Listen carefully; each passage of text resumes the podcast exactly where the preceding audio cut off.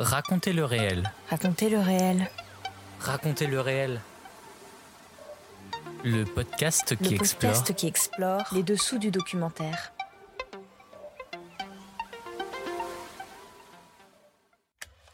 Bonjour, je suis Clément et je vous emmène découvrir les dessous de la création documentaire.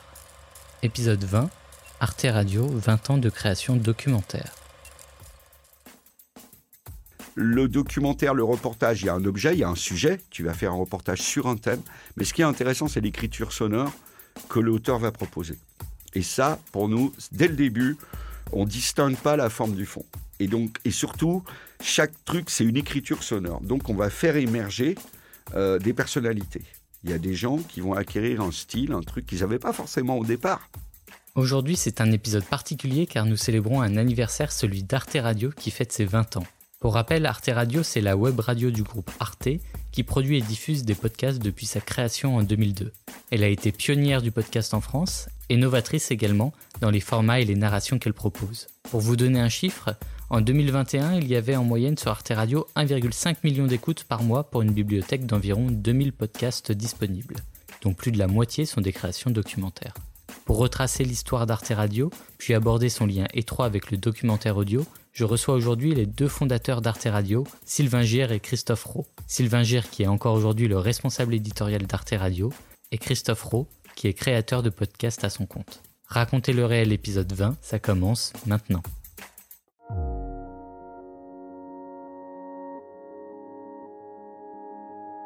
C'est quand même assez difficile de travailler avec le réel parce qu'il n'est pas très saisissable. Et c'est vrai que quand on rentre dans sa chambre d'hôtel comme ça et qu'on on, on met ses bobines sur la table de, de chevet. Explorer. Et comme nous, on a des films qui sont d'un certain coût, certains, même d'un énorme coût, c'est pas pour le goût de la dépense, parce que c'est s'endetter. Et j'aime pas m'endetter, mais j'y suis bien obligé, parce que je veux surprendre, parce que je veux être dans la, la, la folle aventure de la vie de, de, de ces animaux. Raconter. Moi, j'ai tendance à valoriser les gens que je filme, des gens de la rue, de, de, de tout le monde. Et je les valorise en les écoutant, en montant leurs propos. Les gens deviennent des héros, des héros de leur village, de leur endroit. On met les gens en valeur, on a envie que les gens qui vont au cinéma les rencontrent. Défendre. Moi, je voulais faire un film activiste.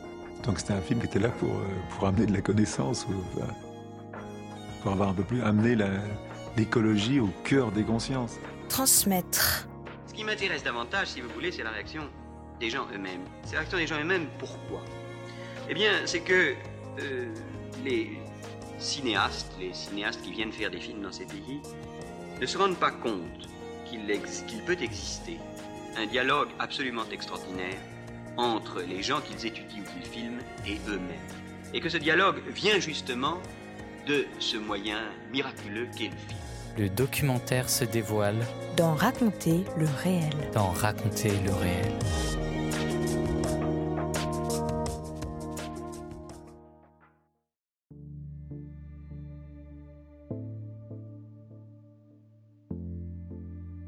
La création d'Arte Radio.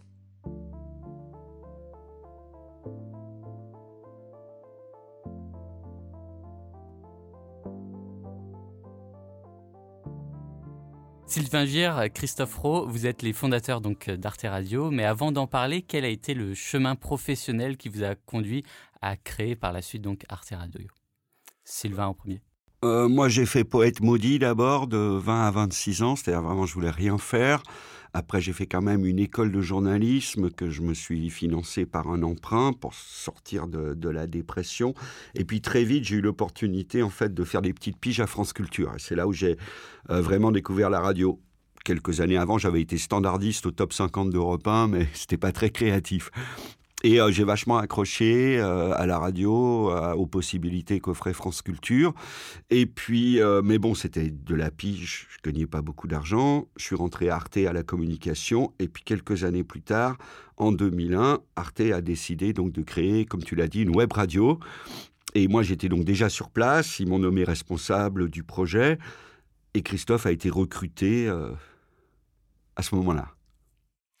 Et moi, bah, j'étais un étudiant euh, qui sortait d'une école de cinéma en spécialisation son. Je suis sorti en 2001. J'ai fait 3 IS qui attrape. Et euh, j'ai fait un petit stage à Radio France parce que je m'étais dit que j'aimais vraiment beaucoup la radio. Et donc j'ai fait un stage en septembre, à la fin du, duquel je me suis dit que j'allais pas travailler à Radio France parce que je sentais que c'était pas trop pour moi. J'ai envoyé des CV un peu partout et en fait Arte a eu mon CV, ma lettre de motivation, pensant que je répondais à une annonce qu'ils avaient euh, lancée sur Internet pour trouver quelqu'un qui s'occupe euh, de la technique et de la construction des studios euh, pour une nouvelle web radio. annonce que j'avais jamais lue, donc j'y arrivais vraiment par hasard. Et Alain Johannes m'a embauché et m'a choisi parmi 60 personnes. Et à partir de là, on nous a présenté, Sylvain et moi, on nous a mis dans un petit bureau au genre cinquième étage. Et on s'est retrouvés face à face et il a fallu qu'on trouve quoi faire. C'est un moment assez extraordinaire que j'ai tendance à mythifier et, à raconter, euh, mais c'est franchement dans mon souvenir, c'est vrai. Je crois que la création d'Arte Radio, ses bases, qui sont à peu près toujours les mêmes aujourd'hui, et on va dire l'invention du podcast. Honnêtement, on l'a fait en 10 minutes, debout, comme dit Christophe, dans un petit bureau. C'était même pas un bureau, c'était un espace de stockage pour du papier machine. Euh, je, je, voulais pas gêner mes anciens collègues en parlant du projet radio devant eux, donc on est sorti de mon bureau et on a pris la première porte. Donc il y avait ce placard. Donc on a été debout. Et en gros, Christophe, il m'a dit, moi j'aime le son. Euh, j'aime le son, le beau son. Euh, ce que j'aime sur France Culture, c'est la qualité du son. On a parlé d'Yann Parentoen, un très grand homme de radio qu'on admirait tous les deux. Moi, j'ai eu la chance de bosser un peu parce que ce que je faisais à France Culture, c'était pas du journaliste, c'était déjà des émissions un peu élaborées on voulait pas vraiment du projet d'Arte. Le projet d'Arte était un peu nébuleux, mais disons que la volonté de créer une web radio, c'était Jérôme Clément, le président d'Arte à l'époque, et c'était un peu germano-pratin, on va dire. Donc, euh, en gros, faire bosser les copains du président, euh, enrichir les programmes d'Arte, faire des débats. En gros, c'était un France Culture au rabais, parce qu'il n'y en était que deux sur le projet, il n'y avait pas d'argent. Euh, par contre, Alain Johannes, dont parle Christophe, c'était un consultant, un type assez remarquable que Arte avait embauché pour élaborer le projet. Et il avait très bien travaillé, puisqu'il nous a recrutés tous les deux, il nous a associés. Mais on n'a pas fait son projet, mais lui, c'est normal, étant embauché par la présidence, il, voulait un peu euh, euh, leur obéir. C'est vrai que l'idée de faire des débats d'un télo, de chercheurs, euh, à la base, ça nous excitait pas beaucoup. Lui comme moi, on voulait faire euh, de la radio élaborée, mais avec des formats plus courts, parce qu'on est sur Internet, et puis avec des gens jeunes. Vous venez à la base de plus du documentaire que de la fiction ou de l'émission? Que de l'émission, c'est sûr. Ça m'a jamais trop intéressé. Bah, j'ai fait une école de journalisme, mais franchement, je suis un très mauvais journaliste. J'ai un rapport un peu euh, ambivalent à ce qu'on appelle la vérité ou la réalité. Donc c'est vrai que je suis fait partie des gens qui pensent que la fiction nous renseigne plus sur euh, une certaine vérité, en tout cas qu'on peut approcher une vérité humaine par la fiction. Euh, à la fois, dont je suis très fan de documentaires. J'ai toujours, j'avais eu la chance, j'étais déjà Arte depuis 8 ans, et ça avait quand même été une grosse baffe de découvrir au sein d'Arte les grands documentaires et ce qu'on appelle les documentaires d'auteur. Et voilà, bah, Yann Parentoen, ça a servi de sésame pour Christophe avec Alain Johannes, mais entre nous deux aussi on voulait pas faire de journalisme, on voulait pas faire d'émission. Ça, c'est clair. Ça, par contre, c'est, il y en a maintenant sur Arte Radio, mais euh, je pense que c'était certain qu'on voulait pas faire d'émission. Après, euh, je te dis, dans ces 20 minutes, on s'est dit quoi? Christophe a parlé du son. Je me rappelle qu'on a parlé de format court, parce que Christophe a raison. En 2002, il n'y a pas de haut débit chez les particuliers. Il n'y a pas Facebook, il n'y a pas YouTube. Et le mot téléchargement est réservé aux pirates. Et là, Christophe a une intuition extraordinaire. Il me dit, soit ce jour-là, soit peut-être euh, deux semaines plus tard, mais il me dit, des fois, j'aime bien écouter après, pas écouter en stream, qui est un mot qu'on employait d'ailleurs à peine. Et donc, il faudra que tout soit téléchargeable. Moi, je dis ouais, ok, super. Enfin, tu vois, je lui fais confiance. Il est plus jeune, il connaît l'Internet beaucoup mieux que moi et tout. Et en fait, cette décision, par exemple, elle va nous flinguer pendant dix ans vis-à-vis des autorités, de la SCAM, des auteurs, de plein de gens qui vont nous haïr parce que téléchargement en 2002, ça veut dire pirate, ça veut dire Napster.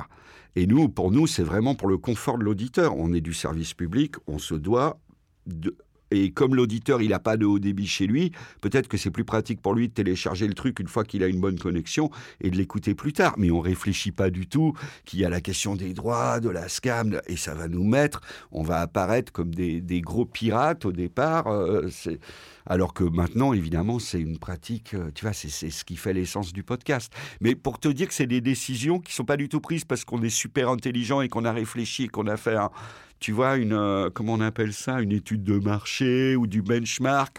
On est vraiment des Mickey, on est debout dans ce bureau, puis c'est du ping-pong. Et l'idée, euh, lui, il sort de son école d'audiovisuel, donc il a plein de potes de sa promo. Et en fait, tous les premiers auteurs d'Arte Radio, c'est la promo euh, de 3IS, tu vois, de, 2001, qui, qui est sortie en 2001 dont certains euh, sont, enfin un est encore là, Jérémy Noéni Banafunzi, il est toujours là, il fait toujours du documentaire. Un autre, Cédric Chabel, est devenu une star du podcast au Québec. voilà, mais c'est vraiment ces convictions fortes, c'est de la jeunesse qui va parler du monde avec, en servant de la radio comme un, comment dire, une palette, un stylo. Enfin, tous les deux, on croit que faire de la radio, c'est pas faire justement des débats, des grandes causeries et tout, c'est utiliser le micro comme un stylo, un pinceau. Là-dessus, on est vraiment clair, quoi. Hein oui, et puis toi, tu avais ton, ton, ton, bagage à France Culture avec Jean Lebrun, avec Culture Matin, où tu étais parti faire des petits reportages, donc tu avais cette, euh, ce passif et cette, ce, souvenir de ouais, partir avec Nagra et faire des petits, euh, des petits montages, des choses comme ça. Et c'est là-dessus on, on, se rejoignait. Et le son, surtout, la qualité du son, quand même, c'est euh, fondamental. Moi, je dirais la voix. Pour moi, euh, l'apport de Christophe, ce qui, il est, Christophe, il est parti depuis 10 ans d'Arte Radio, un peu plus même. Mais c'est toujours, franchement, c'est les fondamentaux qu'il a posés en termes techniques sont toujours là et notamment l'importance d'une bonne captation des voix. Et c'est fondamental, et c'est quelque chose qui est un peu négligé, enfin ça s'améliore, mais qui a été beaucoup négligé dans le podcast. Et pour nous, c'est fondamental. Et moi, c'est vraiment ce qui m'a frappé dans les premières conversations qu'on a eues, une fois que Christophe a installé le studio, choisi les micros, c'était vraiment quelque chose dont il parlait souvent, euh, la voix. Euh, oui, j'ai pas, pas plus de. oui, je me dis que oui, en même temps, Là, on fait de la radio. Euh, enfin, il fallait que ça, ça soit bien absolument, c'est sûr. Enfin, c'était hyper nécessaire. Et après, c'était aussi lié, euh, je pense, aux contingences techniques de l'époque par rapport à Internet. C'était quand même que, en effet, il n'y avait pas le haut débit. Ça arrivait tout juste, d'où le premier slogan Arte Radio. Écoute, Arte Radio, c'est ton patron qui paye, parce qu'il y avait du haut débit que dans les entreprises. Euh, magnifique slogan de, de Silva. Et, et c'est aussi, faut quand même, voilà. Je pense que c'est vraiment intéressant de se remettre à l'époque parce que en gros, on écoutait du son comment En real audio. C'était quand même une qualité monstrueusement mauvaise. Et on arrivait, et c'était pour ça que euh, j'avais poussé au téléchargement, c'est parce que écouter en streaming ou en MP3 c'était un, peu compliqué parce que c'était un, débit trop haut. Et du coup, le, téléchargement permettait de télécharger du MP3. Et du coup, d'avoir une meilleure qualité. Et encore, on faisait que de la mono parce que du coup, un MP3 mono était de meilleure qualité qu'un MP3 stéréo. Donc, au début, on faisait que de la mono. Et euh, donc, c'était aussi une. Voilà, on était dans ce cadre-là. C'était euh, comment réussir à, amener un son un peu correct euh, via ça. Quoi. Après, voilà, deux, trois ans après, ça c'est très vite, tout le monde était au débit et ça a été beaucoup plus simple. Mais on avait vraiment cette contrainte-là. Quelles ont été euh, vos euh, premières créations, toutes premières, donc avant Arte Radio? Si vous vous en souvenez? Avant, avant Arte, Radio On n'a rien fait. Notre vie a commencé en 2002. Euh, oui, bah, je, enfin, moi, c'était les créations qu'on avait fait donc à l'école de cinéma. On a eu la chance énorme de faire deux petits montages de 5 minutes en 3 ans radio. Enfin, c'était les seuls trucs en radio qu'on ait fait. Et moi, j'avais fait deux, deux créations euh, que j'avais fait en binôme avec Benoît Thuot, qui a beaucoup bossé à Nova après. Et on avait fait, c'est ce qu'on appelait des phonographies. Donc, on avait fait des, des, des, portraits sonores de lieux. Euh, il y avait le, le, marché de Barbès et la musique dans le métro, voilà, truc d'étudiant, quoi, hein, tout simplement. Mais voilà, c'était les deux seuls trucs que j'avais fait. Enfin, euh, donc, c'était vraiment très petit, très, très simple. Et, et, clairement, je ne savais pas faire de radio quand je suis arrivé à Arte Radio. Enfin, je veux dire, à part ce que j'avais vu à Radio France et ces deux petites créations, je ne savais pas faire de radio. Donc j'ai vraiment appris sur le tas, quoi. Moi, j'avais fait des émissions à France Culture, les Nuits Magnétiques, des choses comme ça, des émissions un peu entre la culture et, la réflexion, assez rock'n'roll. J'étais un peu devenu le, monsieur rock de France Q, c'est-à-dire qu'on me faisait appel à moi pour passer, pour parler de Joy Division, des Swans ou de Public Enemy.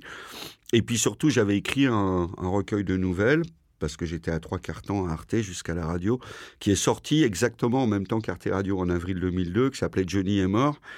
Et là où c'est intéressant, c'est qu'en fait, les thématiques qui m'intéressent, c'est beaucoup les histoires de, famille, les relations amoureuses qui aboutissent pas, les fiascos sentimentaux, et en gros, je dirais l'espace entre les gens, le non-dit, ce qui flotte.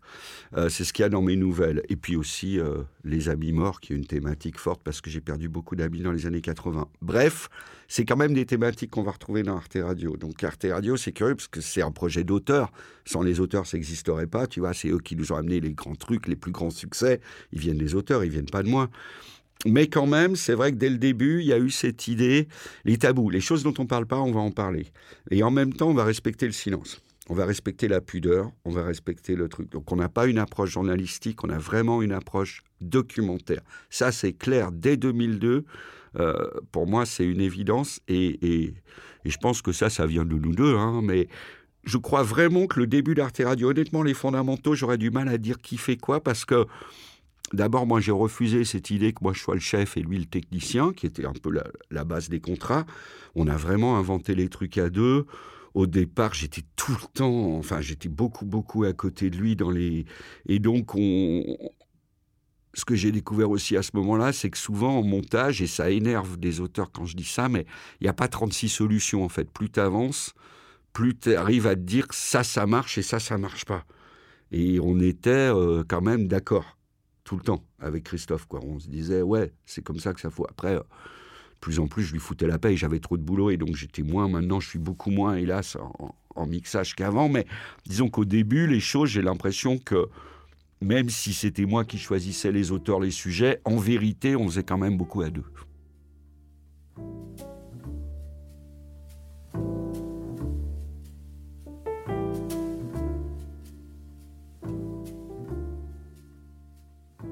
Un laboratoire de création sonore.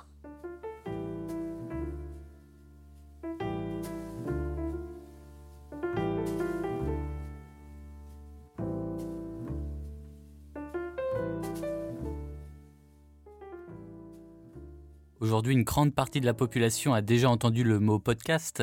Une grande partie sait même ce que ça signifie et en écoute tous les jours. Mais en 2002, c'était complètement nouveau. D'où vient l'idée de, de faire des podcasts? Alors, il faudrait définir ce que c'est un podcast déjà.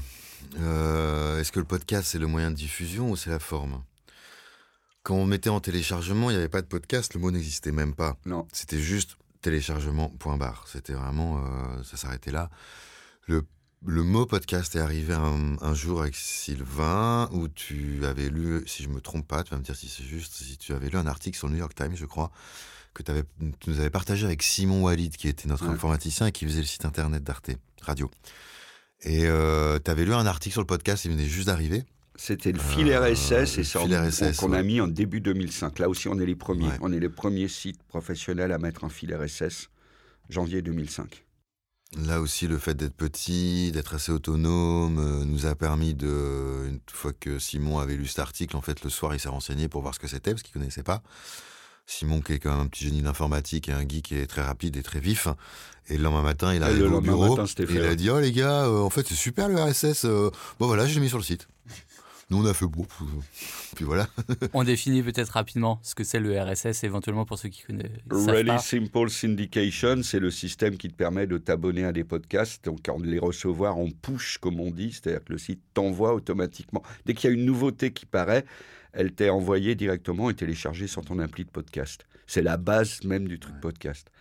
Mais Christophe a raison, c'est soit maintenant, depuis 2012 et l'apparition, disons, des nouveaux studios privés de podcast, 2012-2015, je sais plus, 2016 peut-être, ils arrivent, euh, c'est devenu une manière d'écrire et de raconter le podcast. Pour nous, comme je l'ai dit avant, hein, c'est juste de dire, ah bah tiens, on va laisser, on va faire des objets audio qui soient pas de la musique, qui soient pas de l'info, donc pour nous, on appelait ça de la radio élaborée, mais en dehors de Radio France, personne n'emploie ce terme. Euh, du reportage, des fictions, des bricolages, des créations sonores. Et on va les mettre, c'est sans format et téléchargeable. Et ça, pour moi, c'est la bonne définition du podcast. Mais c'était avant que le mot existe. Quel était l'objectif premier euh, d'Arte Radio quand, quand, vous l'avez lancé Et ça première ligne éditoriale, parce que ça va de pair. Il y a une définition que j'aime bien qui est super prétentieuse, euh, écouter le monde et les vies qu'on y mène. Ça veut dire essayer de se renseigner sur les bouleversements. Dans... Ma conviction, c'est que le 21e siècle ne ressemble à rien de ce qu'il a précédé, ce qui est un peu normal, mais cette génération, ce qu'on voit émerger dans les années 2000 est radicalement différent sur le plan de l'intime. Et ça, c'est un truc sur lequel on peut nous créditer, c'est qu'on n'a pas attendu, euh, par exemple, de, tu vois, de mettre un label féministe sur les podcasts, comme on travaillait avec énormément de jeunes femmes, et quand tu donnes un peu de liberté aux auteurs et tu leur dis, euh, euh, parle de ce qui t'intéresse, de ce qui te préoccupe, bah, évidemment, les jeunes femmes, elles vont parler du rapport au corps, au désir, et donc il y a des thématiques féministes qui sont faites sur Arte Radio et qui n'étaient pas dans les... Tiens, on va faire du féminisme. Voilà. Et donc, ma conviction, c'est que les jeunes gens, euh, qui étaient ceux que Christophe avait ramenés de son école, et d'autres, des stagiaires d'Arte qu'on trouvait malins, qui en a proposé de bosser. Leur rapport à l'intime, euh, à la sexualité, à la famille, au travail, à l'avenir, est radicalement différent de tout ce qui les a précédés dans des milliers d'années. Et ça se vérifie aujourd'hui, quoi. Et donc, il y avait une idée de documenter ça. Et après, plus profondément, il y avait vraiment cette idée que le documentaire, le reportage, il y a un objet, il y a un sujet, tu vas faire un reportage sur un thème, mais ce qui est intéressant, c'est l'écriture sonore que l'auteur va proposer. Et ça, pour nous, dès le début, on distingue pas la forme du fond. Et donc, et surtout, chaque truc, c'est une écriture sonore. Donc, on va faire émerger euh, des personnalités. Il y a des gens qui vont acquérir un style, un truc qu'ils n'avaient pas forcément au départ. Euh, tu écoutes les, les, premiers trucs, mais c'est très simple. Le premier, le tout premier vrai reportage d'Arte Radio, il date d'avril 2002, donc le mois où on existe. Il s'appelle Skyball. Il est fait par Jérémy Nourini Banafunzi, qui travaille toujours pour nous, qui a fait un, et il dure trois minutes. Et le premier mot du premier reportage, c'est j'utilise le son d'une rambarde. C'est toujours intéressant de revenir au début. Ça veut dire alors, le skyball, c'était un truc éphémère, c'était un sport de rue entre le basket et le hip-hop, tu vois, où il y a des DJ qui mixent et des gens qui jouent avec une balle. Et donc, il interviewe un mec, et le mec dit J'utilise le son d'une rambarde. Mais ça, c'est une profession de foi. Ça veut dire que nous, on va, et ça fait 20 ans que ça dure, utiliser le son d'une rambarde. Ça veut dire que le son d'une rambarde, c'est aussi intéressant que de la musique ou de la tchatch. Et je trouve ça très fort que c'est sûrement pas un hasard hein, qu'on démarre là-dessus. Les débuts tous les débuts de nos podcasts, je trouve, il y a toujours un sens dans la première phrase que tu choisis, le premier son, ton intro, tu vois. Et pour moi, voilà, euh, peut-être on n'avait pas conscience à l'époque, hein, je te le théorise maintenant 20 ans après, mais voilà.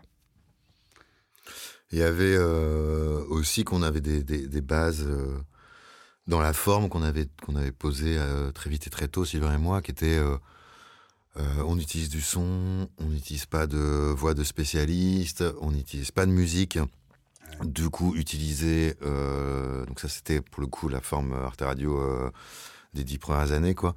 Euh, pas de musique pas de voix spécialiste vraiment avoir le son des montages élaborés. Et donc il y avait cette ce cadre formel qui était là et qui obligeait du coup à être inventif en fait. Parce que quand on n'a pas toutes ces facilités qui permettent d'aller vite pour faire des choses, eh ben il faut trouver les moyens avec le son, avec les ambiances, avec les, les voix qu'on prend, les fragilités, les hésitations qui rendent belle la voix des gens qui n'ont pas l'habitude de parler. Et, euh, là, ça, ça obligé d'être créatif. Et dans ce cadre formel, on a tout fait par rapport à ça. Et c'était une volonté. Alors, il y a le cadre éditorial sur le fond, et là, Sylvain a tout à fait raison. Puis après, il y avait le. Je crois l'envie au niveau euh, de la place dans le monde de la radio, est-ce qu'on essayait de défendre?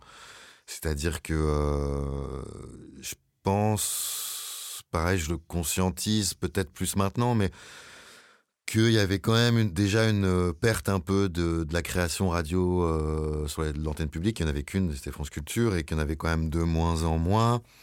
Et, euh, c'était un peu vouloir remettre ça au goût du jour en disant que on peut le. Oui, il faut que ça revive, il faut que ça existe, il faut que ça.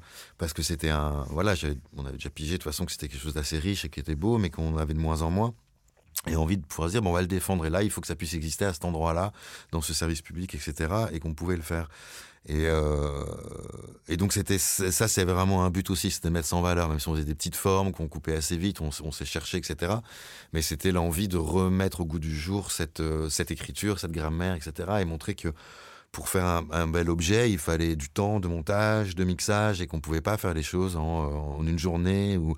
Donc on prenait le temps. Et que pour faire ces trois minutes, ces cinq minutes des premiers trucs, bah en fait, on avait Ouais, si on avait trois jours de, studio à monter, à mixer et tout, pour faire nos premiers cinq minutes, on prenait ce temps-là. Et donc c'était aussi de, de mettre en valeur et de montrer que ce temps de travail est nécessaire pour faire des choses euh, élaborées, euh, inventives, euh, nouvelles, belles, et essayer de trouver aussi des nouvelles écritures et, de voir comment on peut avancer. C'était pas vraiment trouver de nouvelles écritures, parce qu'avec du recul, je me rends compte qu'on a réinventé plein de choses qui en fait ont déjà été inventées longtemps avant, mais qui étaient oubliées. Et en fait, c'est là où on n'avance pas, c'est un cercle, et bon, voilà, on recommence le même cercle du temps, mais voilà, ça c'était aussi des, bases, des fondamentaux que voilà, auxquels je crois toujours. On écoute un extrait de Skyball réalisé par Jérémy Nourni Benafunzi en 2002 pour Arte Radio. Alors là, j'utilise le son d'une rambarde pour faire euh, un gros son de basse. Il y a aussi les bruits de, bruits de main. je peux utiliser le sol pour faire des, le sol, les, murs, euh, les différents, euh, les différents trucs urbains, quoi. N'importe quoi. Une table, ça peut faire un autre son que, que le sol, je le prends, quoi.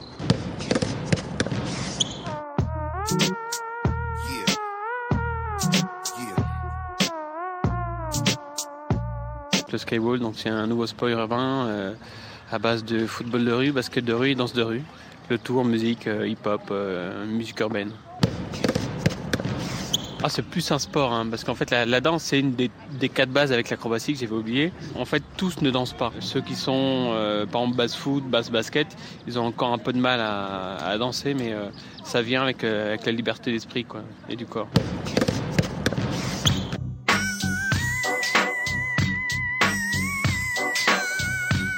Figure de base, c'est la sorry. Donc sorry, désolé, en fait, tu jongles, tu es face à un cum, tu, tu dribbles, hop, tu bloques la balle entre les genoux, tu fais le signe désolé, tu reprends, t'enchaînes. Il y a le wall up, t'as le four type, le half moon, il y en a plein d'autres. Faire une figure tout seul, c'est compliqué. Et enchaîner, c'est encore plus compliqué. Donc c'est l'enchaînement en fait de toutes les figures qui fait que, que peu de gens arrivent à, à tout enchaîner. C'est comme le patinage artistique, c'est pareil. Bah, la, musique, elle est euh, avant tout urbaine. En général, c'est des instruments assez rapides.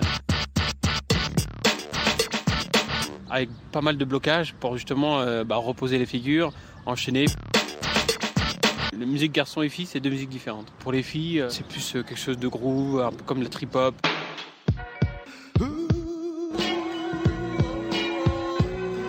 Une bonne harmonie du corps, une bonne relation musique-mouvement et surtout ondulation du corps on a spécialement euh, euh, Kamel de Boisvilliers qui compose en fait euh, bah, les musiques du, Skywall. Cette musique, elle a, vraiment été créée pour le Skywall avec différents rythmes. Il y, a un rythme de rap. On a l'impression que effectivement au début le mot d'ordre d'Arte Radio c'était le format, c'est qu'il n'y a pas de format finalement. Et c'était ça un peu la révolution. De format en durée, non? Ouais en durée et même aussi euh, au niveau de la narration. C'est vrai. Ouais, au niveau de la narration, parce qu'on cherchait. Moi, je, je, pense qu'à cette époque-là, en tout cas, Arte Radio était un laboratoire. On cherchait vraiment, et chaque nouvelle, chaque nouveau projet, c'était euh, tiens, qu'est-ce qu'on peut faire avec tel auteur, telle autrice, euh, tel son, avec la façon dont il a été enregistré. Des fois, bah, l'enregistrement il était mauvais, bah, on trouvait quelque chose à faire avec. On avait toutes ces petites actualités, ou si on faisait en une journée, fait qu'on trouve des idées. Euh, il y avait l'Ourapo qu'on avait fait avec Thomas Baumgartner, qui était l'ouvreur de, radio... de radiophonie potentielle, et qui nous poussait aussi à chercher des formes, etc. Donc il y avait vraiment ce côté très laboratoire qui, euh, qui faisait qu'il n'y avait pas de format. Euh, donc il y, avait des contraintes qui étaient des, un peu des règles euh, de base, mais finalement encore, bah oui, c'était très lié à l'ourapo ou quoi. C'est que c'était des petites contraintes, mais qui ouvraient énormément sur le sur les trucs de création. Et après, le format de durée était aussi ça une des, ça, je pense qu'on l'a conscientisé très vite. Hein, c'est que on disait, bah sur Internet, l'avantage c'est qu'on n'a pas d'émission, on n'a pas une durée fixe, on n'a pas tout ça. Donc on, trouvait la durée d'un programme, d'un montage, euh, d'une pièce, c'était la durée qu'on estimait être la bonne par rapport à la matière, au disque qu'on avait. Et c'était la matière qui disait quelle forme elle allait avoir. Et, donc pas être contraint sur, euh, sur une grille, sur, euh, etc. Puis en plus, on n'avait pas, à l'époque, il n'y avait pas de série on faisait des, pièces unitaires et donc euh, chaque pièce n'avait pas à être reproductible. C'était un une pièce unique et c'était ça à tel moment et voilà et ça ne pouvait pas se refaire pareil et, ce côté laboratoire était très fort c'est vraiment le, souvenir que j'en ai quoi. Mais très vite, il y a eu cette idée, par le fait que c'était téléchargeable et qu'on y avait passé du temps, c'est qu'on ne faisait pas des choses qui devaient être écoutées qu'une fois. Il fallait que ça puisse être réécouté. Et ça, ça a été très fort. Euh, on en parlait beaucoup et, c'est ce que les gens nous disent. Très vite, il y a eu des gens qui ont mis euh, Arte Radio dans leur playlist, tu vois, sur leur Apple et tout. Ils avaient des playlists années 80 et puis Arte Radio. Et il y a encore des gens qui me disent, pas Cracopolis, t'as des gens qui me disent, je l'écoute chaque année, euh, tu vois, ils réécoutent. Comme tu te refais une série que t'adores, même en te disant, oh, ouais, mais c'est trop bon, euh, voilà. Et ça, on était convaincus de ça. Et du coup, euh, par rapport à ce que Christophe disait sur la création radio, même si on, je ne sais pas si on a inventé grand-chose, mais le fait que les formats étaient courts, aussi à cause des trucs techniques, ça veut dire qu'on y passait du temps, mais il fallait forcément inventer des rythmes. Et nous, on n'était pas forcément partisans du truc un peu long, parce qu'il y a quand même aussi la captation de l'attention. C'est-à-dire, les gens devant Internet, ils voulaient des images, des images, des images. Leur faire écouter du son à un moment où tu n'avais pas le truc en ambulatoire, tu n'avais pas le podcast, leur faire écouter du son devant un écran, on se disait, faut pas qu'ils s'emmerdent. Et on, s'est toujours dit, il faut pas que les gens s'emmerdent. Donc c'est vrai qu'à la fois, on, avait grandi avec des trucs un peu raffinés, expérimentaux, mais on voulait pas, euh, tu vois, tu fais pas une intro de cinq minutes euh, parce que ça te fait triper et tout, parce que tu n'es pas captif. Moi, très vite, les gens, ils ont qu'à faire un, un doigt, ils vont passer à une vidéo de petit chat ou je sais pas quoi, tu vois. Donc, il y avait quand même cette idée qu'il fallait que ça soit dynamique. Et ça, Christophe, je pense, a utilisé les formes radiophoniques héritées de France Culture et il les a portées au XXIe siècle. Ce qu'il a apporté, c'est-à-dire Christophe, il est musicien et il mixe, il monte en tapant du pied. Donc, il a apporté une dynamique, un rythme, et parfois, quand il y avait plein de phrases, par exemple, et qu'on Bon, il, les, il les montait cut, il les superposait. Tu vois, pareil, il n'a peut-être pas inventé le procédé, mais ça se retrouve souvent et c'était super agréable. Et maintenant, tout le monde le fait, quoi. Et il y avait cette idée euh, que, bizarrement, on peut prendre du temps et du silence dans un format court. Mais du coup, ça devient hyper intense. Donc, je crois que l'écoute, je pense que toute la question de la radio et du podcast, c'est de fabriquer une écoute. Comment tu fabriques de l'écoute Et nous, on a dû inventer cette écoute qui n'existait pas, qui est une écoute de la radio, mais en fait, c'est pas la radio parce que, parce que tu es seul, parce que tu peux la reprendre, parce que tu peux ne pas rater, parce que si ton métro arrive, ben, euh, enfin, si tu es arrivé à destination, euh, tu peux la reprendre plus tard. Tu es quand même immersif et il y a plein de choses qui se passent. Il y a plein d'infos, mais comme c'est pas speed, il y a des temps, il y a des sons. Bizarrement, tu es, toujours un peu, tu vois, tu es obligé d'être attentif. Et ça, euh, c'était dur, je pense, pendant les premières années, parce que, tu vois, c'était pas facile, on mâchait pas le travail aux gens. Et mais maintenant, on se rend compte que ça y est, tu vois, les gens, ils ont compris, c'est bon, ils adorent ça, ils kiffent, tu vois, ils ont compris que bah, tu n'es pas obligé de dire euh, bonjour, et alors voilà, aujourd'hui, euh, bon, tu peux balancer un truc, et ouais, tu as un, un cracopolis qui te passe, un, un braqueur qui te parle, ça va, tu es grand, tu as compris, on n'a pas besoin de te mâcher le...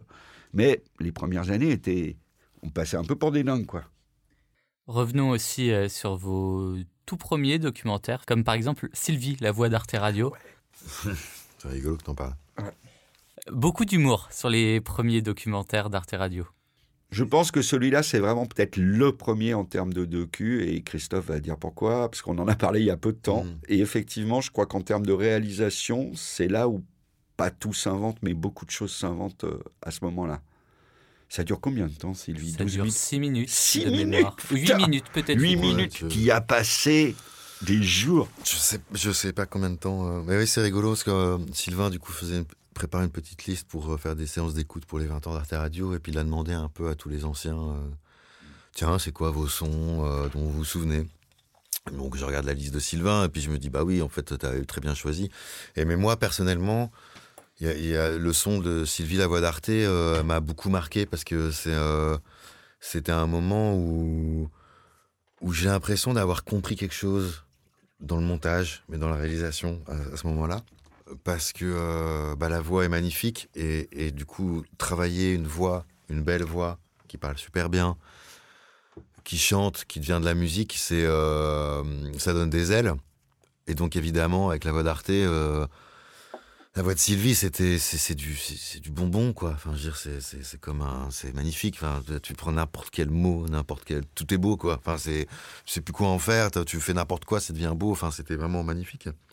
Et là, il y a eu un et en jouant avec cette voix, ouais, c'est un rapport à tiens les silences, les hésitations, euh, toutes les, les tout ce qui est dans le non-texte, un peu, toute la prosodie, tout ce qui est de, pas les mots, mais de, la mélodie, de la voix, tout ce qui est, tout ce qu'on entend dans les émotions, dans les silences, qui n'est pas dit par des mots, mais qui existe parce que c'est du son. Et là, et là vraiment, j'ai compris quelque chose à me dire, mais en fait, c'est là où ça se passe. C'est pas, euh, c'est pas les mots. Il y a les mots, c'est sûr, mais qu'en fait, là où la radio a vraiment quelque chose en plus, qui va au-delà du, du texte, euh, du travail journalistique en texte, de la littérature, etc. C'est qu'il y a en fait il y a une, tout un univers qui est en fait en dessous et qui peut pas du tout être reproductible en écrit. Il y a, y a, que il y a que la radio qui arrive à faire ça. Le fait d'avoir des micros très proches et qu'en fait chaque petite intonation, chaque petit glissement à la fin d'une phrase fait que parce que la dernière syllabe du dernier mot de la phrase glisse comme ça, toute la phrase raconte ça. Et, que, et on l'entend, ce petit glissement, si on a cette prise de son très proche et très détaillée, et qui va avec l'intime aussi, etc. Et que si on n'a pas ça, et, c'est, là, c'est ça qui fait la magie de la radio. C'est la particularité qu'on retrouve dans aucun autre euh, forme médiatique, aucune autre forme médiatique ou quoi que ce soit. Et là, j'ai vraiment compris ça avec euh, ce, ce montage-là. Et ça s'entend si tu mets un extrait, mais le début, parce que qu'est-ce qu'il a fait, Christophe? Il a ouvert le micro avant que l'interview commence. Je crois que c'est moi qui ai dû faire l'interview, j'imagine, je vois pas qui d'autre l'aurait fait. Euh, ouais, je pense et, Mais tu as déjà ouvert. Et en fait, tout le début, c'est un montage assez rapide de trucs euh, euh, qui sont pas faits pour l'interview. Et puis, tu me dis quand? Et puis là, ça démarre. Mais avant, on a. oh, je prends un verre d'eau, je sais pas quoi. Enfin voilà, elle, elle, elle sait pas qu'elle est enregistrée, elle est off. Donc, et là déjà, Christophe commence à prendre sa grammaire, c'est-à-dire qu'il a. Bah, ça va durer huit minutes. Il y a au moins trois personnes interviewées. C'était sans doute une erreur. On aurait dû rester que sur elle. Mais bon, voilà, on se dit, on va faire. Donc, il y a un directeur d'antenne, il y a euh, enfin le responsable des habillages d'Arte, et il y a une autre fille qui voit sur Canal Plus et qui depuis est voix Arte. Par contre, euh, euh, Laurence Mouillet, je crois que ça s'appelle. Et voilà. Donc Sylvie Caspar, la voix d'Arte, il la chope un peu, tu vois, euh, il l'enregistre comme ça. Et, donc il y a beaucoup de choses à mettre. Du coup, tu superposes. Tu vois, il, il, va superposer les pistes. Et hum, il y a plein de choses que tu inventes dans ta grammaire. Il y a le temps, ça reste suspendu. Elle finit une phrase, on est longtemps en l'air. Euh, effectivement, les chuchotis, les petites bulles de salive au coin des lèvres. Enfin, je crois que c'est vrai que c'est vraiment le docu où Christophe commence à, inventer, à trouver sa, sa grammaire euh, sonore, notamment en montage et en. Bah, comme, ouais, comme dit. Quoi. On écoute un extrait de Sylvie, la voix d'Arte, que vous avez réalisé en 2003 pour Arte Radio. Tu me dis quand C'est tellement formidable, tellement merveilleux. oui, oui, oui, pour retrouver le rythme. Et eh oui, c'est là où on rit. Euh, non. Voilà. Dans un instant. Dans un instant. Peut-être qu'on me reconnaîtra au même moment que je me présente. Elles sont belles, leur voix est enchanteresse, mais celui qui se laisse séduire est perdu. Et si les femmes étaient toutes des sirènes Tes mains. Je m'appelle Sylvie Caspar et je présente, comme on appelle ça, je suis lectrice de textes sur Arte. Enfin bon, si je peux dire, je, suis la voix d'Arte, mais enfin ça fait... Ou c'est très connu ou pas du tout, quoi. À quoi je ressemble Comment me décrire Entre deux âges Plus âgée qu'on m'imagine, je pense. Assez grande euh, belle, je sais pas. Avec quelques taches de rousseur. Et les cheveux, ça dépend. Euh, ça dépend. Un nez assez. un grand nez, on peut dire. Les yeux. Pétillants. Je suis timide en fait. En termes d'habillage, euh, s'il y a une identité qui est très forte, c'est bien une identité sonore et on le doit beaucoup à la voix de chaîne. Pourquoi? Parce que c'est une voix qu'on entend depuis maintenant à peu près euh, dix 10 ans sur Arte, mais auparavant, elle existait déjà sur euh, mmh. la 7. La 7 Rappelez-vous, lorsqu'elle disait... La 7 Je l'ai beaucoup dit aussi. Ah, je m'appelle Henri, euh, je suis directeur d'antenne d'Arte à Strasbourg. Alors, pour rendre à César ce qui est à César, c'est pas moi qui ai trouvé cette voix, c'est Philippe Truffaut, qui était directeur artistique de la 7 à l'époque, et qui voulait sortir des sentiers battus, c'est-à-dire qu'il n'a pas voulu recruter une voix professionnelle. Et euh, donc, il s'est attaché à trouver de nouveaux talents. Et donc, c'est lui qui a trouvé cette voix de chaîne. bah, j'ai toujours eu un organe un peu particulier comme ça, là, une voix. Mais je crois qu'il a eu du flair. Et d'ailleurs, j'ai vu un, un otorino il n'y a pas longtemps et il a regardé les cordes vocales. Et il a dit oh, elles sont complètement atrophiques. Ah, bon, j'ai dit c'est vexant. Et puis j'en ai parlé à mon professeur de chant euh, qui m'a dit j'en étais sûre. Sylvain Gier, vous êtes euh, depuis donc 20 ans le responsable éditorial d'Arte Radio. Qu'est-ce qui a changé entre 2002 et euh, aujourd'hui? Je crois que le plus gros changement, parce que finalement, par exemple, le récit à la première personne, on en a fait dès 2003 quand on disait qu'on n'avait pas la voix des journalistes et pas la voix de journalistes. Mais les auteurs ou les gens qui racontent leur histoire, pour moi, ils ne sont pas journalistes, donc ils ont le droit d'avoir mettre leur voix. Donc c'est Mon bébé de Perrine Carvan, euh, ça doit dater de 2003. Euh, le journal du jeu de prof de Delphine Saltel, 2003 aussi. D'ailleurs, elle est toujours là, euh, Delphine, avec nous. donc voilà, donc le récit à la première personne sur l'intime, c'est bon, on connaît. Après, pour moi, le plus gros changement, finalement, c'est l'arrivée des gros studios, des studios de podcast en 2017, 2016-2017. Les binge, les machins, les, puis maintenant Spotify, euh, tout le monde qui se rue. Ça, c'est une grosse, un gros changement parce que ça nous met une baffe, ça nous met un coup de pied au cul et ça nous oblige aussi à évoluer, à changer. Pourquoi? Parce que ce que disait Christophe, qu'on ne fait pas d'émissions régulières, que chaque objet est unique, et c'est super, sauf que le podcast, ça fonctionne pas comme ça. Et en fait, les gens, le public, euh, il veut la même émission avec le générique qui retrouve toutes les semaines, tous les mois, à peu près le même format. C'est-à-dire tout ce que nous, on pensait bêtement avoir aboli en 2002, en vrai, voilà. Et il veut aussi, faut le reconnaître, être pris par la main. Tu vois, en tout cas, à un moment donné, euh, si tu le mets cash dans un son, une ambiance avec quelqu'un qui parle, même si on fait attention que les gens se présentent, ça soit clair, fait, en termes de narration, ils ont besoin de ce vieux truc de la radio, finalement, qui est l'animateur, la personne qui te prend par la main et qui te fait visiter, quoi. Bon. Bah voilà, on en a pris acte. Et donc, nous, le, truc d'Arte Radio maintenant, c'est comment continuer à faire ce qu'on aime faire aussi, des documentaires, des, des, fictions unitaires ou en série, et comment aussi proposer des émissions, donc nous on appelle ça des émissions régulières, mais qui sont aussi élaborées que ce qu'on faisait avant, mais au, service d'un propos. Donc un podcast à soi, c'est l'émission féministe de référence qui cartonne, qui vraiment cartonne euh, chez nous. Bah, dans un podcast à soi, il y a du documentaire, il y a du son, il y a des entretiens. Euh, Charlotte Bien-Aimée, elle va dans une communauté écoféministe en Ariège, elle y passe deux jours, elle est autour du feu avec les gens. Il y a euh, des lectures de textes faites par des comédiennes professionnelles qu'on rémunère, qu'on passe du temps. Il y a une musique originale de Samuel Hirsch, donc il y a des poésies et il y a une narration perso, ce qui est podcast. Mais on fait pratiquement pas ou plus d'émissions qu'on va dire de plateau. Tu vois, on en a eu fait, mais très peu. Et vraiment, ce qui nous éclate, c'est ça. Donc pareil, ça prend beaucoup de temps, ça coûte plus cher, mais les épisodes d'un podcast à soi, tu vois, les réactions des gens, bah, ils sont longs, ils sont denses, tu les écoutes plusieurs fois, tu les réécoutes, voilà. Donc on a un peu toujours la même philosophie, simplement l'arrivée des studios de podcast et le succès de ce que maintenant les gens appellent le podcast, c'est-à-dire mon podcast qui revient toutes les semaines et qui me, sur le même thème avec le même générique, oui, ça nous a obligés à évoluer. Pour moi, c'est le plus gros changement.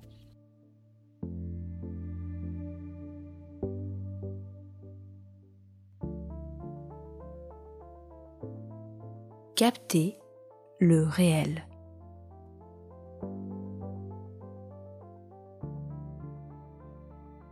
On passe à la dernière partie euh, de notre entretien, donc qui va se concentrer sur le lien entre le documentaire et Arte Radio.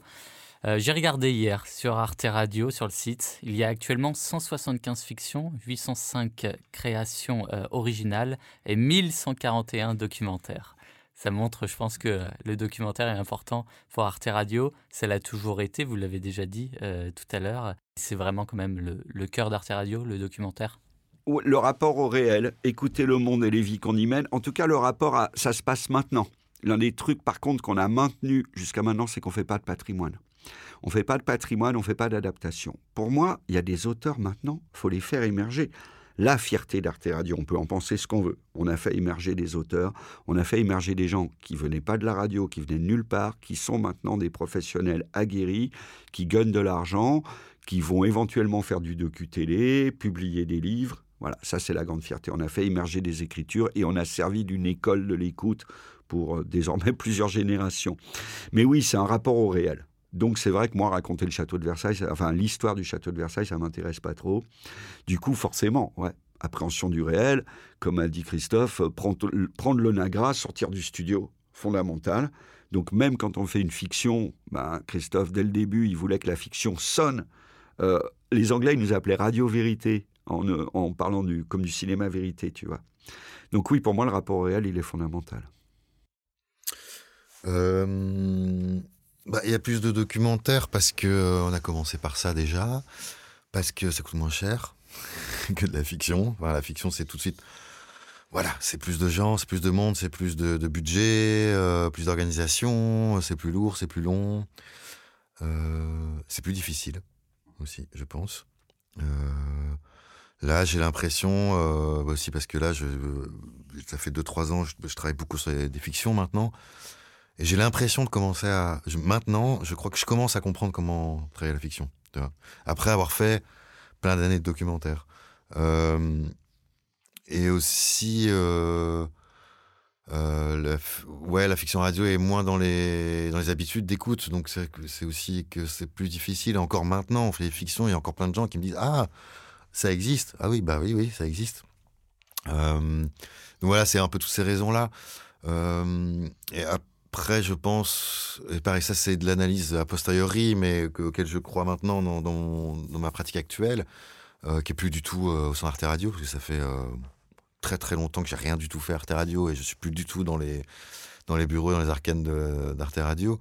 Mais c'est que en fait, en documentaire, c'est comment ramener de la fiction à l'intérieur du documentaire et comment on va monter la matière qu'on a récoltée en documentaire, comment on va la monter d'une façon fictionnelle, parce qu'il faut qu'on crée de la fiction avec cette histoire-là. Et c'est comme ça que tout d'un coup, le documentaire devient, euh, magique et prenant, et il y a quelque chose qui se passe, parce que les personnages du documentaire vont devenir des personnages de fiction et vont obtenir cette épaisseur-là.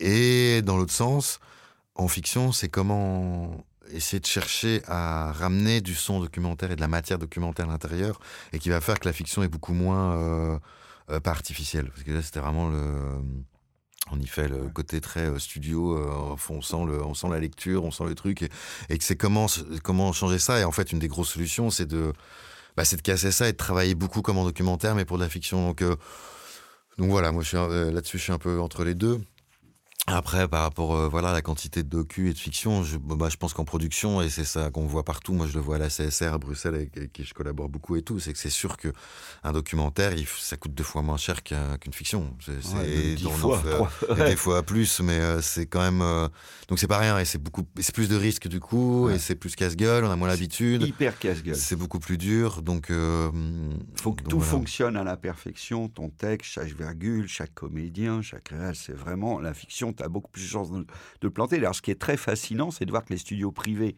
qui ont énormément d'argent, enfin, les, les, tu vas, euh, ils investissent tous dans la fiction, pas du tout dans le docu. Ils se payent des superstars du cinoche qui prennent des cachets de ouf parce qu'ils en ont rien à foutre du podcast. Et au final, ça marche pas. Hein. Personne n'en écoute, c'est pas bon, euh, c'est moins bon. Ça s'écoute moins que les sagas MP3 faits par des amateurs passionnés dans leur, euh, dans leur grenier, tu vois.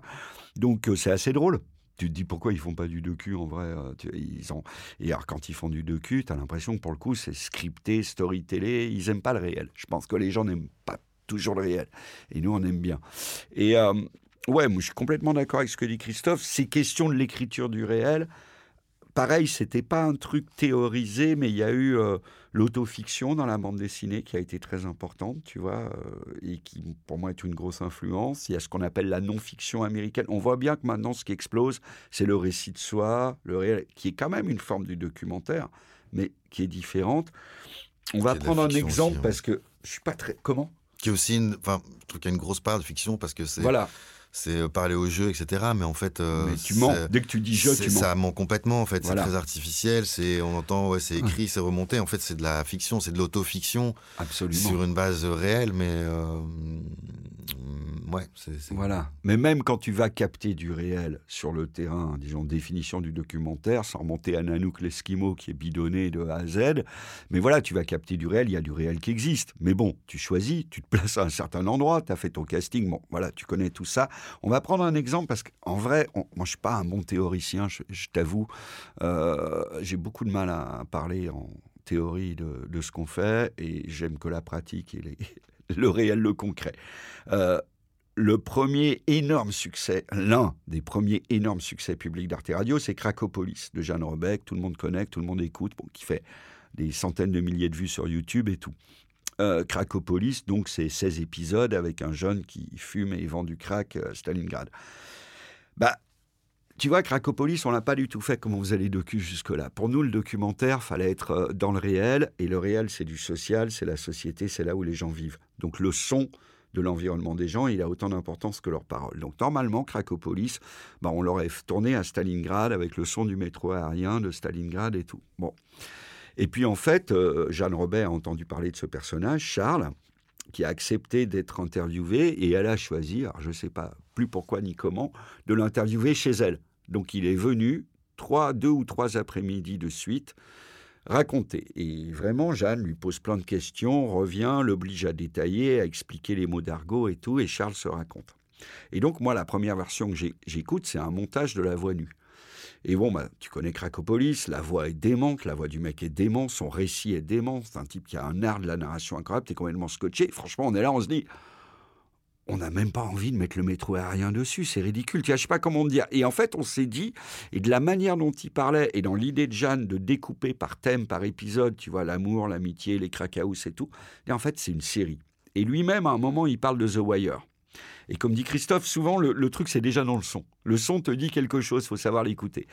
The Wire, plus ce côté feuilletonnant, on s'est dit bah en fait c'est un peu un film noir. C'est un peu une fiction noire. Donc, eh ben, musique un peu à la vibraphone, ascenseur pour l'échafaud. Donc, on va faire venir David Nerman, qui est vibraphoniste. On va lui mettre le son dans les oreilles avec le casque, ça s'est passé comme ça, ici dans le studio où on est, et il improvise au vibraphone. Puis après, Samuel Hirsch, il va prendre des bouts, il va rajouter des, musiques à lui, il va sampler, il va découper, euh, il va lui dire, tiens, là, je veux un truc un peu dynamique, là, je veux un truc qui fait peur. Et résultat, Cracopolis, c'est l'un des premiers podcasts, sans doute le premier podcast documentaire d'Arte Radio, où il n'y a pas un son. Enfin, il y a du son, mais il y a la voix et de la musique. Et ça cartonne, mais ça cartonne de folie. C'est ça cartonne 100 euh, fois plus que ce qu'on a fait jusqu'à présent. Ça t'interroge quand même, ça te questionne. Alors moi, je continue à adorer le documentaire No Comment, le son. On aime tout ça ici. On n'arrêtera jamais d'en faire. On adore quand il y a des belles ambiances et tout. Après, tu es quand même un peu obligé de te rendre compte que ce récit comme ça, il y a une force du récit intrinsèque. Et du coup, bah, c'est une forme qu'effectivement, on a gardée pour plein de trucs. Euh, et, des trucs comme les braqueurs, comme, où en fait, tu dis le récit est tellement fort. Et non seulement. Et c'est pas que ça aussi, c'est que. Comme c'est des trucs sur la marge, des braqueurs, des dealers de coke, des craqués, si tu vas dans une cité ou euh, dans un, euh, tu vois, en bas des tours ou à Stalingrad, finalement, en fait, tu prends les gens dans leur milieu, mais tu les enfonces. Et si tu les fais venir en studio, à Arte Radio, que tu leur sers du café, de l'eau, il y a la lumière rouge qui s'allume, en fait, ils se sentent hyper respectés, hyper valorisés, et leur manière de parler n'est pas la même. C'était frappant sur le dealer de cocaïne. Il y a eu une interview faite chez l'autrice, euh, Mary Royer, mais en fait, elle a tout fait ici. Eh ben, le mec, il parle pas. Le fait d'être invité ici, ça le valorise et ça lui permet de tenir une parole qu'on n'a jamais entendue. Et finalement, dans certains cas, donc dans ces cas-là, je pense que bizarrement, alors que c'est anti, euh, tu vois, ce récit à voix nue, il est fort et il fonctionne. Et ça reste du docu, mais ça n'a pas du tout la forme documentaire qu'on pratiquait d'habitude. On écoute un extrait de l'épisode 1 de Cracopolis de Jeanne Robet, réalisé en 2014 pour Arte Radio. C'est un mec qui est venu me voir et qui m'a demandé si je fumais, si euh, je consommais d'autres trucs et si j'avais des plans. Et euh, euh, comme ça, au jugé, je l'ai senti capable de, de mettre des sous là-dedans. Puis dans les salles de sport, il y a les mecs qui sortent de tôle, les mecs qui font du sport de combat, et puis les mecs qui veulent s'entretenir, quoi. Dans toute cette faune, tu vas forcément tomber sur euh, ce que tu cherches. Si tu regardes bien, tu, trouves. Donc au fur et à mesure des conversations, de temps en temps, quand t'es au sauna, ça se déclenche. Quoi. Ouais, alors tu fais quoi et tout? Bah, Moi, je fais du sport parce que si je fais pas de sport, je pars en couille. Ah ouais hmm. Tu sais, on peut trouver ça ou ça? Ouais, je sais. Et voilà, ça se passe un peu comme ça.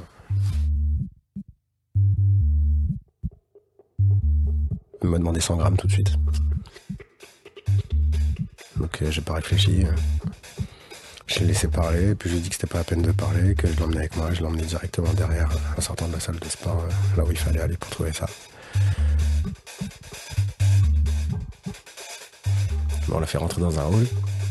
Moi, on m'a interrogé de mon côté pour savoir qui était ce mec-là, d'où je le connaissais, si je connaissais son adresse, ses heures, euh, ses déplacements, depuis quand je le connais, comment on s'est connu, etc. Et lui, on lui a posé les mêmes questions de l'autre côté, on l'a fouillé, on l'a fait déshabiller pour voir s'il avait pas de micro, pas d'armes. D'ailleurs, on lui a posé la question dès qu'il est entré. T'as as un flingue, t'as un couteau, tu poses. Tu déclares et tu poses.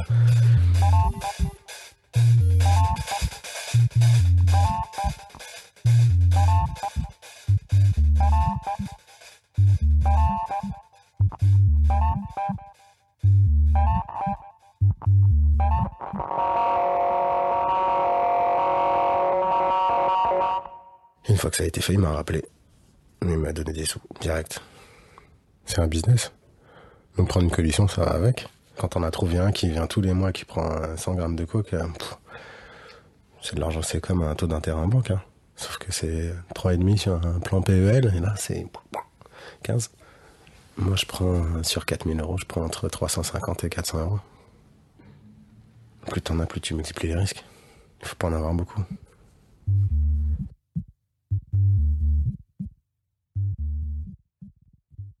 On parlait tout à l'heure des, nouvelles formes, euh, les séries notamment. Euh, on peut peut-être aussi avoir, parler d'un exemple concret d'une émission euh, que vous avez développée, comme Fenêtre sur cours par exemple, émission de faits divers. mais là aussi, vous avez su quand même renouveler un peu le, la narration du fait divers. Bah ça, c'est surtout Elise Costa. Moi, je trouve qu'il y a vraiment un, a un rapport extrêmement sensible. C'est touchy le fait divers parce que tu sais que ça marche, tu sais que ça va cartonner, tout le monde adore ça. maintenant, il y a un rayon. Enfin, dans le monde anglo-saxon, ça s'appelle le true crime. Et on va pas se mentir, Arte Radio fait des cartons avec des trucs. Sauf que nous, et là je te jure c'est vrai, on s'est jamais dit on va faire du true crime. On s'est jamais dit ah on va faire un podcast de faits divers parce que ça cartonne. Elise Costa, elle a une écriture, elle a un style, elle a une sensibilité. Et elle va te raconter un procès, et au lieu de te faire à la détective et te monter la sauce, en quelques minutes, elle va te parler d'un témoin qui, a, qui bafouille, une femme qui s'est évanouie, euh, un juge qui, tu vois, un portable qui a sonné pendant l'audience. Et en fait, et tu as quand même toute l'histoire, tu as le crime, tu as le procès, tu as le verdict, mais elle le prend par le petit bout, par l'humain. Et effectivement, c'est une voix nue, c'est un texte qu'elle écrit, que bon, euh, valide avant, elle vient ici, elle en enregistre plusieurs d'un coup. Et après, il y a un peu de son quand même. Et après, c'est les, les réals qui font leur magie, qui rajoutent des musiques et des sons. On a quand même allé faire des prises de son dans des palais de justice. Euh, voilà, on a, on a rajouté un peu de trucs. Normalement, tu n'as pas le droit d'enregistrer, tu sais, de, filmer. Donc, c'est du récit, mais euh, j'estime que c'est des mini tranches de vie, des mini bouts. Euh, c'est quand même assez exigeant dans le montage, parce que franchement, n'importe qui ferait 15 euh, fois 40 minutes avec des histoires comme ça.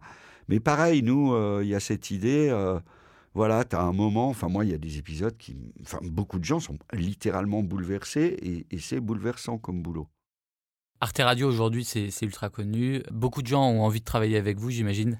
Énormément même, je pense, pour des jeunes réalisateurs. Comment on fait pour travailler euh, avec vous? Il faut il y a un texte euh, sur le site qui s'appelle Comment se faire refuser un projet. Mais en fait, j'ai beau le dire, je vais te le répéter pour la millième fois, ça va rien changer parce que tous les mails commencent par j'ai bien lu le texte et après derrière, il faut exactement ce que je dis qu'il faut pas faire. Euh, c'est très simple un projet pour Arte Radio, c'est pas qu'un sujet, c'est pas un sujet journalistique. Si tu peux me faire un article de journalisme, faut pas le faire. C'est un projet, c'est une écriture et une écriture sonore. Donc il faut que tu me dises où est-ce que tu vas te mettre, comment ça va se passer, qui tu veux rencontrer, euh, qu'est-ce que je vais entendre quand j'appuierai sur play et tout. Et les gens me font des tartines, des pages et des pages sur le sujet comme s'ils écrivaient pour le Nouvel Ops ou tu vois Wikipédia, ils me font Wikipédia, j'en ai rien à foutre. C'est un projet, c'est une écriture. Le documentaire, c'est le regard, l'œil, l'oreille d'une personne. C'est sa façon à elle. Et même si tu fais des braqueurs qui paraissent tout simples, il y a mille façons de le faire. Et il y a aussi quel est ton rapport avec cette personne, comment tu le connais, le temps que tu as pris pour la connaître, voilà. Donc, euh, il faut m'envoyer un projet. Et un projet, c'est du fond et de la forme.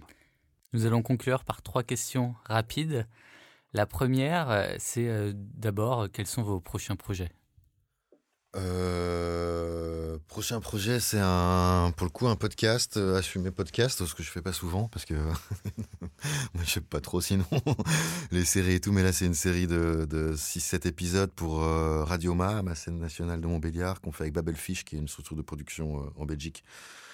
Euh, dont je m'occupe avec Jeanne de Barcier, Katerina Avidic, Aurélie Brousse et Camille Valençon. Et on va travailler avec euh, des lycéens pour faire une creepypasta, une radio creepypasta, euh, histoire de thriller avec des lycéens de Montbéliard et le journaliste de Radio France, euh, de France Bleu Montbéliard. Et je pense que ça va être très drôle. Et on est très contents. Voilà. Sylvain? On est sur une énorme fiction que ça va s'appeler La dernière nuit d'Anne Bonny, qui est vraiment un gros, gros projet, un blockbuster, une histoire de pirate, mais avec un point de vue féministe, évidemment. Et en docu, euh, beaucoup de belles choses. Et si vous avez aimé Les Braqueurs, il y a des gros, gros témoignages de gros, de lourds, de euh, qui nous viennent de vieux euh, mafieux marseillais. Ça va être très sympa. Comment définiriez-vous le mot documentaire? On en a beaucoup parlé, mais vraiment en quelques mots, si vous deviez donner une, une définition personnelle. Un point de vue sur le réel. Une rencontre. Et enfin, dernière question, quel euh, documentaire audio vous a marqué? A, vous, a marqué votre vie, ou au moins vous a marqué? En dehors euh, d'Arte Radio? Ouais, quand même. Comme vous voulez. Il y en a Bah, tellement. moi, j'ai ouais, moi, j'ai une marotte, une vieille marotte, hein, mais que je. J'ai repensé parce qu'on on m'a demandé de faire un choix de, de- de pièces qui m'ont marqué euh, dans ma formation. Euh, c'est les danses organiques de Luc Ferrari. Ah oui. Parce que. euh, donc on peut trouver, sur c'est édité en vinyle, euh, c'est encore un peu trouvable, je pense. Et en fait, c'est à la fois, parce que c'est à la fois de la vraie musique, euh, un vrai travail d'auteur, une, vraie création musicale, et aussi un vrai. il a confié des enregistreurs à deux femmes qui se sont rencontrées et qui, qui, qui- qui ont une relation amoureuse entre elles, etc. Avec un témoignage qu'elles ont, qu'elles ont enregistré elles-mêmes, un peu mode dictaphone. Et, et après, il a travaillé avec. Et dedans, il y a, pour moi, il y a tellement de choses. Et ce- ce- ce- cette pièce m'a tellement, euh, tellement marqué c'est vraiment un grand. C'est une pierre blanche un peu dans ma, formation, entre guillemets. Quoi. Mm. Moi, je suis fasciné par le travail d'une euh, documentariste qui s'appelle Élise Andrieux, qui travaille beaucoup au pied sur terre, qui a travaillé presque une fois avec nous, et qui est vraiment dans... euh, Alors, elle, pour le coup, là, sans, le- service public, ça n'existerait pas. Elle travaille sur le presque rien, l'infime. C'est même pas l'intime, c'est l'infime. Il y a un truc sur les escargots qui est incroyable, où c'est juste une fille qui... Tu vois, des gens qui élèvent des escargots dans leur ferme. Et elle a fait sur Arte Radio un podcast s'appelle Envie, que personne n'a écouté. Neuf épisodes quand même, genre 9 fois 10 ou 15. C'est un monsieur qui a le cancer et qui va mourir. Et elle a passé des semaines à faire un casting et elle a pris délibérément un mec bourru, taiseux, qui parle pas. Et donc, faut s'accrocher et c'est extraordinaire. Parce que vraiment, elle a des prises de voix, elle a une sensibilité. Alors voilà, quelqu'un, elle est vraiment sur les silences, le, mais c'est hyper minimaliste, c'est pas du tout démonstratif, et, et si tu fais l'effort, t'es récompensé, son travail est magnifique. Merci beaucoup, Christophe Rowe et Sylvain Gire. Merci beaucoup. Merci beaucoup à toi. C'était Raconter le réel, le podcast qui explore les dessous du documentaire. Réalisé en 2022 par moi-même, Clément Touron, et avec l'aide de Justine Lofredo. Si vous avez aimé ce podcast, n'hésitez pas à le noter et à le commenter. Vous pouvez également vous abonner aux pages Facebook et Instagram de Raconter le réel, où vous trouverez des infos supplémentaires, des recommandations de documentaires et la date de sortie du prochain épisode. Je vous dis à très bientôt pour un nouvel épisode.